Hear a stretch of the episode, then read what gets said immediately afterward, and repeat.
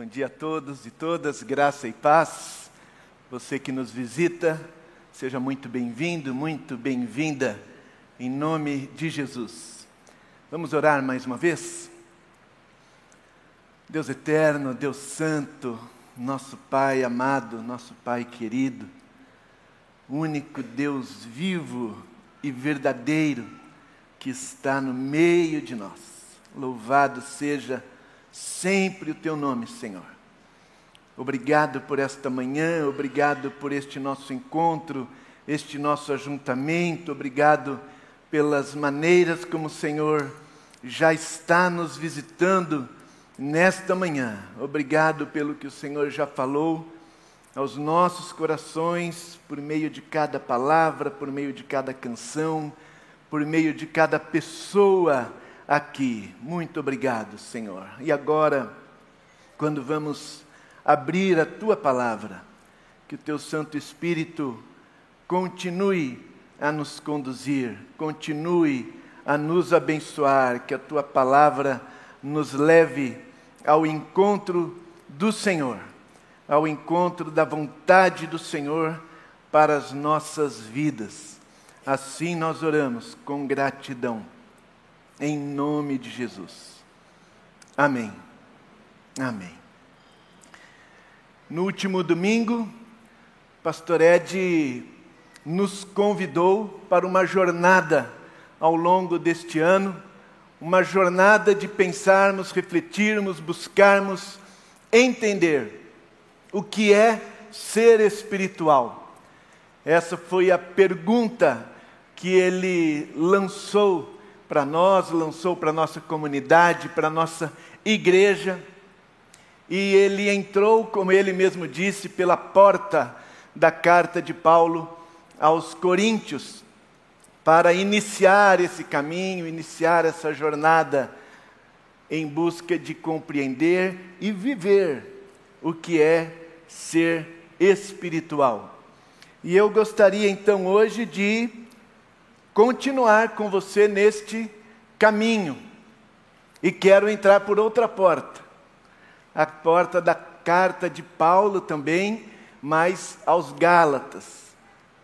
Carta de Paulo aos Gálatas, eu quero junto com você tentar discernir um pouco mais do que é ser espiritual, segundo Paulo, segundo o apóstolo Paulo, na maneira como ele escreve a sua carta àquela igreja, aqueles nossos irmãos e irmãs lá no primeiro século, na cidade da Galácia, ou na região da Galácia.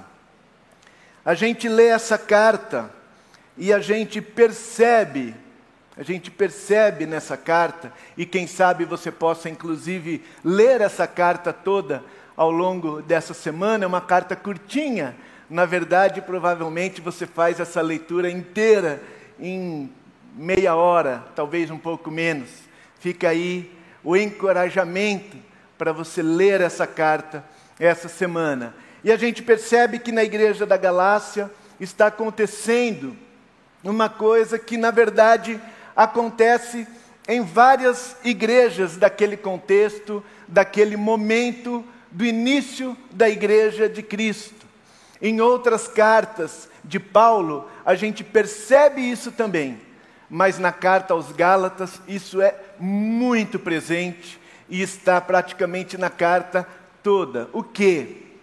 O fato de que os primeiros cristãos, os primeiros cristãos, especialmente aqueles que eram chamados gentios, ou seja, os não-judeus, onde o evangelho chegava fora do contexto judaico, chegava também, chegava também a ideia ou a intenção de que as pessoas que ouviam o evangelho, as pessoas que conheciam o Cristo, as pessoas que decidiam andar com o Cristo, caminhar com o Cristo, seguir o Cristo, as pessoas que é, buscavam ser do Cristo, elas precisavam também, elas precisavam também seguir as leis, as leis dos judeus.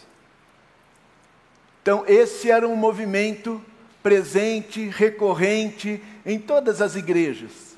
Mas aqui na Galácia acontecia de modo aparentemente muito intenso, ao ponto de o apóstolo Paulo dedicar essa carta a tratar disso. E logo no primeiro capítulo, se você abriu aí a sua Bíblia e deseja acompanhar comigo, logo no primeiro capítulo, Paulo saúda ali os irmãos e no versículo 6 ele já diz assim: Admiro-me de que vocês estejam abandonando tão rapidamente aquele que os chamou pela graça de Cristo para seguirem outro evangelho. Outro evangelho, que na realidade não é o evangelho. Então aqui é importante a gente já é, prestar atenção nisso que Paulo diz. Outro evangelho que na verdade não é o evangelho.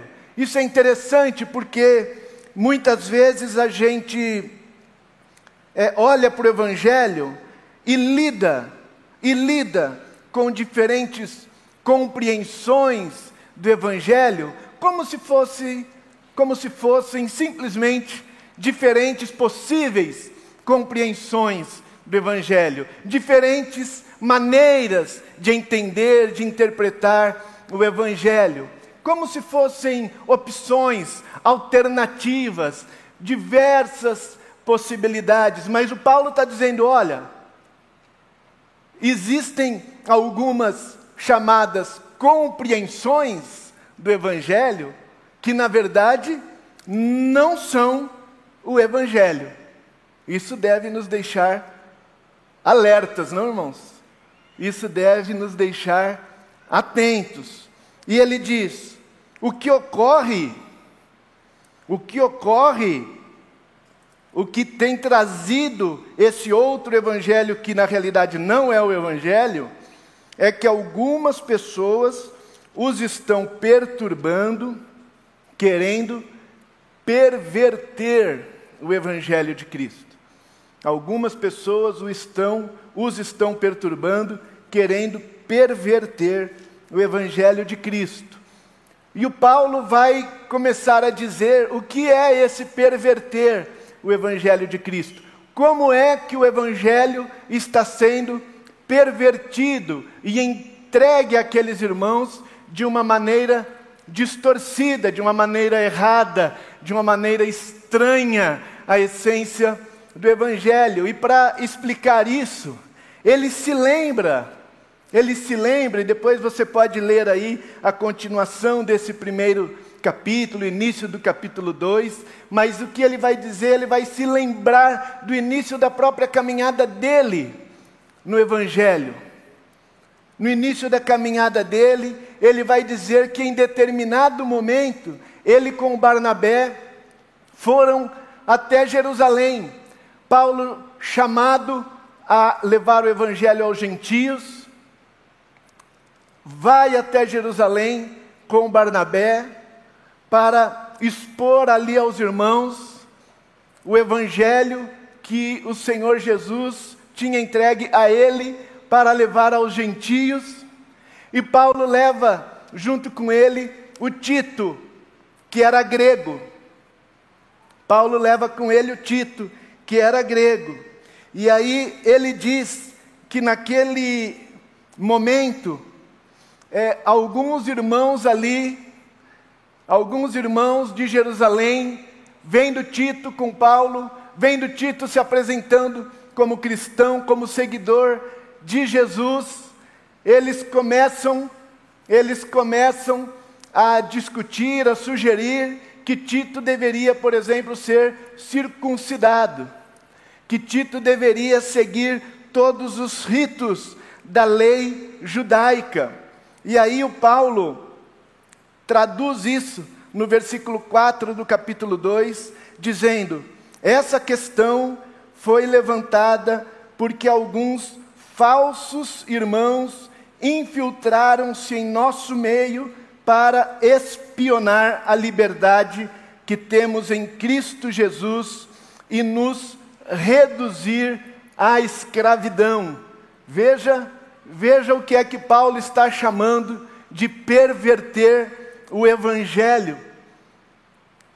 As pessoas que pervertem o evangelho, as pessoas que estavam pervertendo o evangelho ali na Galácia, segundo Paulo, eram, era o mesmo tipo de pessoa fazendo o mesmo tipo de coisa que tinha acontecido com ele lá em Jerusalém. Ou seja, pessoas que infiltradas no nosso meio para espionar a liberdade que temos em Cristo. Paulo está dizendo, gente, o Evangelho de Cristo nos torna livres. E há pessoas que não se conformam com a nossa liberdade. Há pessoas que as entranhas delas, o intestino delas, o estômago delas revira quando elas veem uma pessoa livre. Elas não suportam ver pessoas livres e elas se infiltram no nosso meio para espionar a liberdade que temos em Cristo Jesus e nos reduzir a escravidão. O evangelho distorcido, o evangelho pervertido, o evangelho é, contaminado por uma mentalidade legalista, uma mentalidade apegada à lei, diz Paulo, nos reduz à escravidão nos reduz à escravidão. E Paulo diz como que ele reagiu a isso. Lá em Jerusalém, lá atrás, ele diz: Não nos submetemos a eles, nem por um instante. Pensa isso.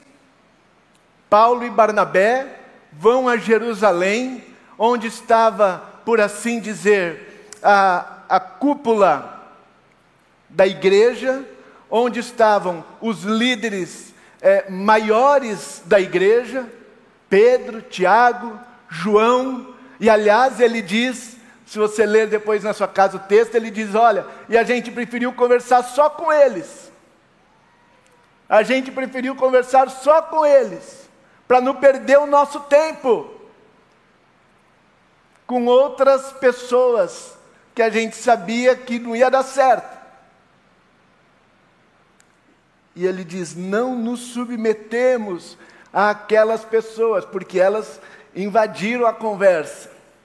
Mas nós não nos submetemos nem um instante, para que a verdade do Evangelho permanecesse com vocês. Nós não submetemos a eles nem por um instante, para que a verdade do Evangelho permanecesse com vocês. Qual a verdade do Evangelho? Que vocês são livres. Que o Evangelho de Cristo nos faz livres, livres para sempre. Livres de uma vez por todas, livres do cumprimento da lei, livres do peso da lei, do julgamento, do juízo da lei, livres do critério da lei, e aí, o Paulo começa o versículo 3 de uma maneira bem contundente, dizendo: Ó Gálatas, seus insensatos, seus tolos, quem os enfeitiçou? O Paulo percebe, o Paulo tem notícias de que aquela igreja, aqueles irmãos estão sendo arrastados por essa ideia de que eles precisam ter uma relação com Jesus mediada pela lei.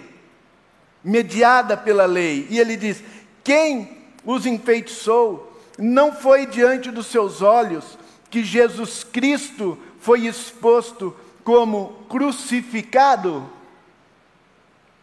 Não foi diante dos seus olhos que Jesus Cristo foi exposto como crucificado? Gostaria de saber apenas uma coisa foi pela prática da lei, que vocês receberam o Espírito ou pela fé naquilo que ouviram? Foi pela prática da lei que vocês receberam o Espírito ou pela fé naquilo que ouviram? E é interessante porque o Paulo tinha acabado de dizer, se você voltar no versículo 2, o, no capítulo 2, o versículo 16, ele diz: Sabemos que ninguém é justificado pela prática da lei, mas mediante a fé em Jesus Cristo. Ninguém é justificado pela prática da lei, mas mediante a fé em Jesus Cristo. Assim nós também cremos em Jesus Cristo para sermos justificados pela fé em Jesus Cristo e não pela prática da lei, porque pela prática da lei ninguém será justificado. Crer em Jesus Cristo não é o mesmo que crer que nós temos que obedecer toda a lei por amor a Jesus Cristo. Para podermos ser salvos, para podermos ser livres da morte, para podermos ser aceitos por Deus. Não.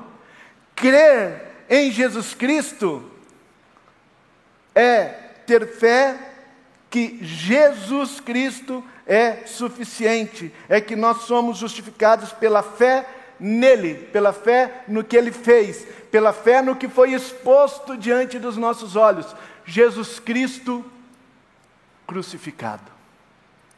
Jesus Cristo crucificado. Voltando ao capítulo 3, versículo 3. Será que vocês são tão insensatos? Paulo estava insistindo nesse insensato aqui, né? Ele diz: Ó oh, insensatos, será que vocês são tão insensatos, mais insensatos ainda, que, tendo começado pelo Espírito, querem agora se aperfeiçoar pelo esforço próprio. Será que vocês são tão insensatos que, tendo começado pelo Espírito, querem agora se aperfeiçoar pelo esforço próprio? É, ter uma mentalidade legalista, ter uma mentalidade de seguidor da lei, seguidor de um livro, é desejar crescer espiritualmente, tendo nascido pelo Espírito crescer e tornar-se espiritual pelo esforço próprio, pela sua capacidade de cumprir determinadas regras, pela sua capacidade de se abster de determinadas coisas, pela sua capacidade de cumprir determinados ritos, pela sua capacidade de viver de uma certa maneira correta, exata, precisa, pelo seu esforço próprio. E aí o Paulo vai tratar da lei de uma maneira muito interessante. De uma maneira muito interessante. Olha o versículo 23 do capítulo 3. Antes que viesse essa fé, qual fé? Essa fé em Cristo Jesus. Essa fé que é Cristo Jesus quem nos justifica. Essa fé de que é o sacrifício de Jesus na cruz que nos permite estar diante de Deus, estar em comunhão com Deus, estar à mesa de Deus.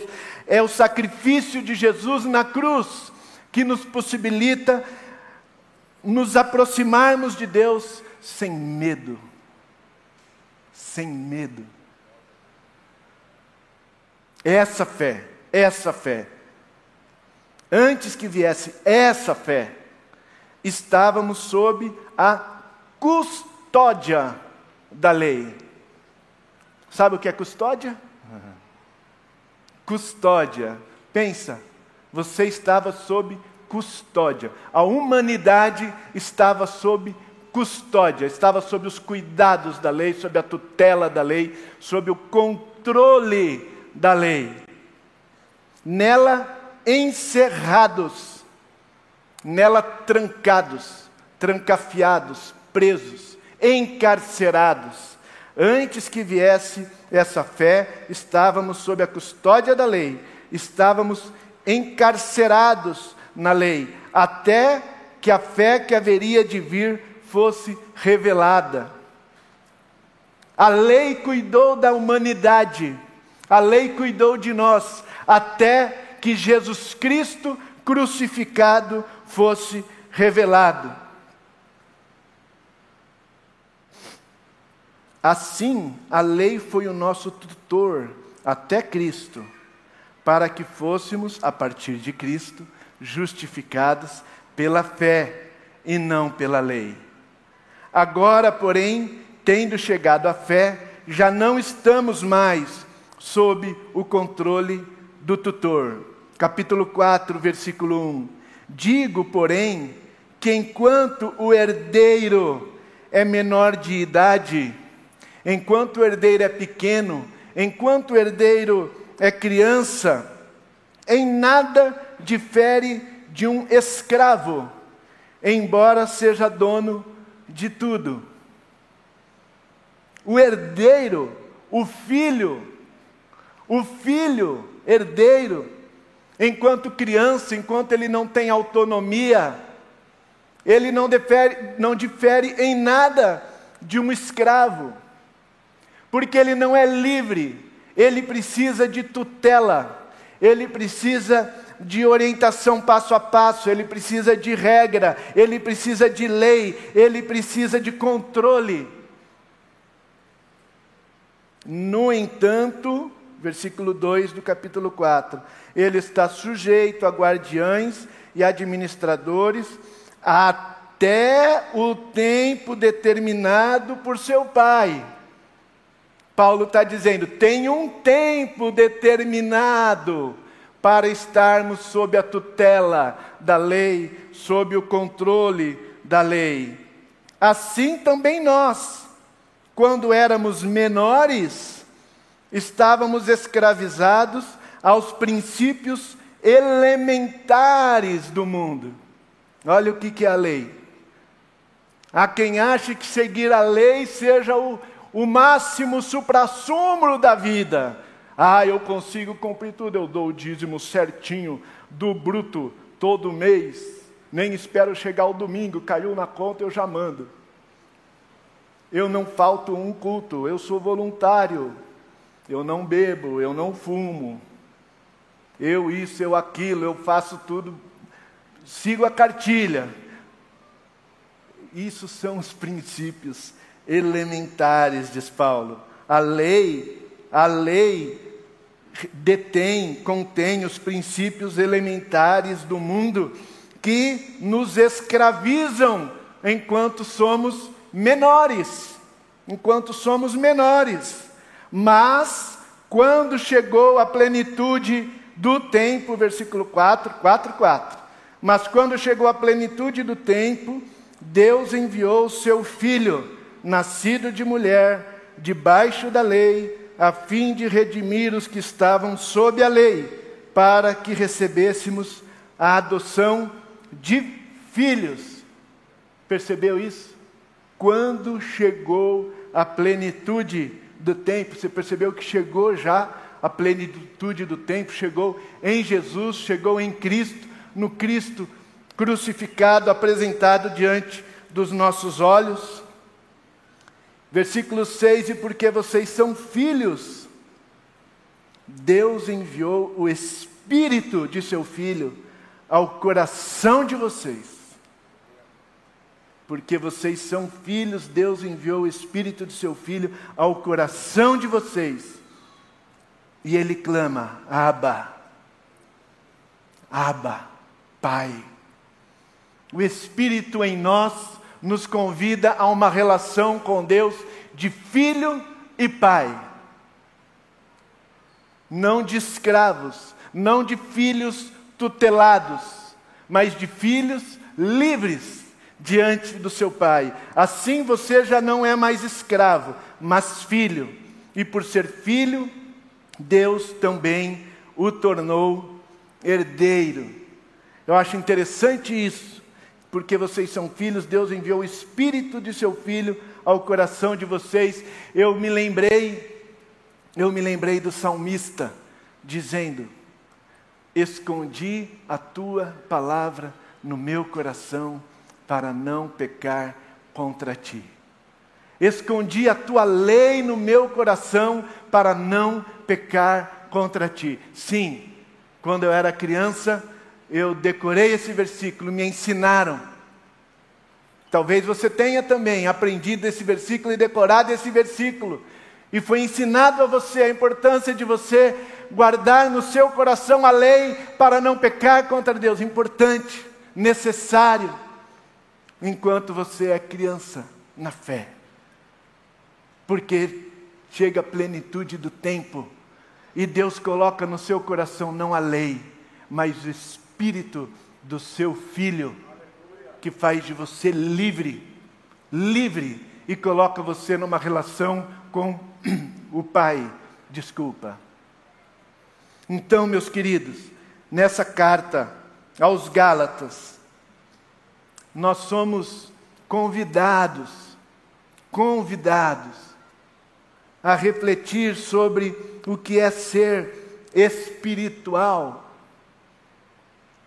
no que se refere à nossa relação com Jesus, se ela é mediada pela lei ou se ela é mediada pelo Espírito. Se nós temos fé, fé na prática da lei ou se nós temos fé no sacrifício de Jesus. se nós somos crianças tuteladas, se nós somos escravos, filhos que vivem como escravos, ou se nós somos filhos livres na presença de um Pai amoroso, amoroso, bondoso. E como é que a gente vive a religião tem muito medo disso. A religião tem muito medo disso. A religião diz: se você disser que eles são livres, se, se alguém vier aqui e pregar que você é livre, você vai descambar. você vai descambar. Se disser que você pode fazer o que você quer, se você disser que a relação é mediada pela cruz e não pelo cumprimento da lei, que Deus ama você como a um filho, você vai descambar. Você vai descambar. E quer saber de uma coisa? Talvez você vá mesmo. Talvez você vá mesmo. Por isso, eu entendo que no capítulo 5, o Paulo ele nos oferece é, alguns parâmetros, alguns parâmetros, especialmente dois parâmetros, 5.1 e 5.13. 5.1 e 5.13. 5.1 foi para a liberdade que Cristo nos libertou. Ele insiste nisso. Foi para a liberdade que Cristo nos libertou. Portanto, permaneçam firmes e não se deixem submeter novamente a um jugo de escravidão. Não deixe, Gálatas, que ninguém os enfeitice não deixe que ninguém perverta o Evangelho. Não deixe que ninguém espione a sua liberdade. Vocês foram chamados para a liberdade, portanto, permaneçam firmes e não se deixem submeter novamente a um jugo de escravidão. Não deixe ninguém controlar a sua vida. 5,13 Irmãos, vocês foram chamados para a liberdade mas não usem a liberdade para dar ocasião à vontade da carne. Não usem a liberdade como pretexto, como justificativa, como desculpa, como autorização, procuração para você fazer o tempo todo aquilo que dá na telha. Para você satisfazer todos os impulsos da sua carne. Não use a liberdade para isso. Não abra mão da sua liberdade de jeito nenhum. Mas não faça, não faça mau uso da sua liberdade. Ao contrário, olha o que é o contrário de fazer mau uso da sua liberdade. Olha o que é o contrário de usar a liberdade para dar ocasião à vontade da carne. Ao contrário, finalzinho do versículo 13: sirvam uns aos outros mediante o amor. Toda lei se resume num só mandamento: ame o seu próximo como a si mesmo. Mas se vocês se mordem, se devoram uns aos outros, cuidado, vocês vão se destruir mutuamente. Por isso digo, versículo 16: vivam pelo Espírito e de modo nenhum satisfarão os desejos da carne. Vocês não vão conseguir deixar de satisfazer os desejos da carne é, pela própria carne, ou seja, pelo seu próprio esforço. Percebe que a carne em Gálatas pode ter esses dois sentidos. Um são esses impulsos, o outro é o seu próprio esforço de cumprir a lei. É, finalmente, ainda, versículo 25: se vivemos pelo Espírito, lembra que ele falou? Vocês não começaram pelo Espírito? Vocês não vieram à vida, à nova vida, vocês não iniciaram a vida em Cristo pelo Espírito. Se vivemos pelo Espírito, andemos também pelo Espírito. Se vivemos pelo Espírito, não vamos andar agora pela lei, vamos andar pelo Espírito, porque o fruto do Espírito é amor, versículo 22, alegria, paz, paciência, amabilidade, bondade, fidelidade, mansidão e domínio próprio. Contra essas coisas, não, não há lei. Contra essas coisas não há lei. Então, em Gálatas, o que é ser espiritual? O que é ser espiritual em Gálatas? Em primeiro lugar, primeiro lugar, é confiar e ter fé em Cristo, ter fé no sacrifício de Cristo, para estar diante de Deus sem medo, sem vergonha, em paz. Confiar única e exclusivamente no sacrifício de Cristo e não na prática da lei ou na necessidade da prática da lei. Significa que não há nada na sua vida, nada na sua vida que possa impedir você, você que crê no sacrifício de Jesus na cruz, não há nada que você possa fazer ou qualquer pessoa possa fazer que impeça você de estar em paz diante de Deus. Segundo, segundo, ser livre, ser livre e não permitir, não se sujeitar a nenhuma força, nenhuma palavra, nenhuma autoridade, nada nem ninguém que queira fazer você dar passos atrás em relação à sua liberdade. E terceiro, não usar a sua liberdade em Cristo para viver de qualquer jeito, mas se render à obra do Espírito Santo na sua vida, que quer fazer frutificar em você o amor, que é o único mandamento. Que Deus nos abençoe. Amém.